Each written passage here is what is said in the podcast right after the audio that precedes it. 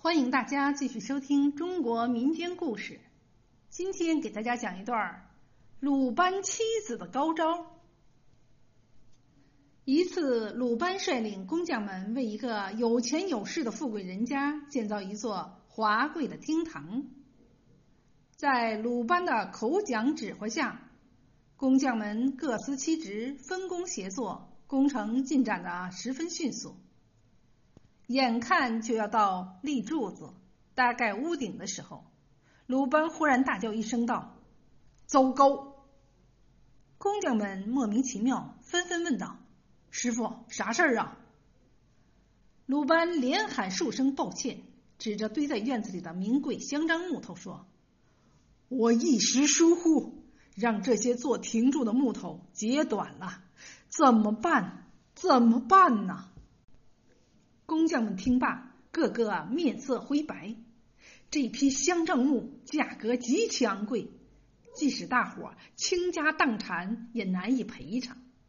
就算赔得起，再去办一批货色，势必耽搁厅堂完工的日期。而主人正等着用新厅举办寿宴，招待朝廷那些达官贵人呢。耽误了此事，可不是闹着玩的。说不定要鲁班去吃官司呢。鲁班急得食不甘味，睡不安稳。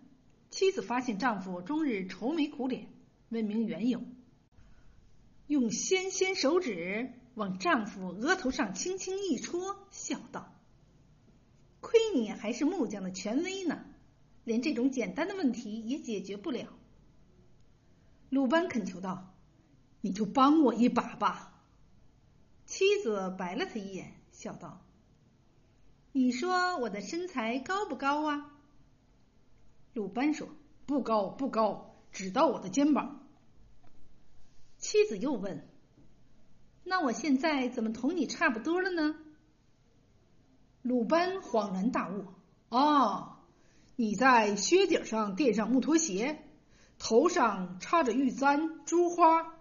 啊，有了，有了。”在妻子的启发下，鲁班在每根亭柱脚下垫起了圆形的白柱石，厅柱上端镶嵌着雕花篮和乌手的柱头，这样便解决了难题。富丽堂皇的厅堂如期建成了。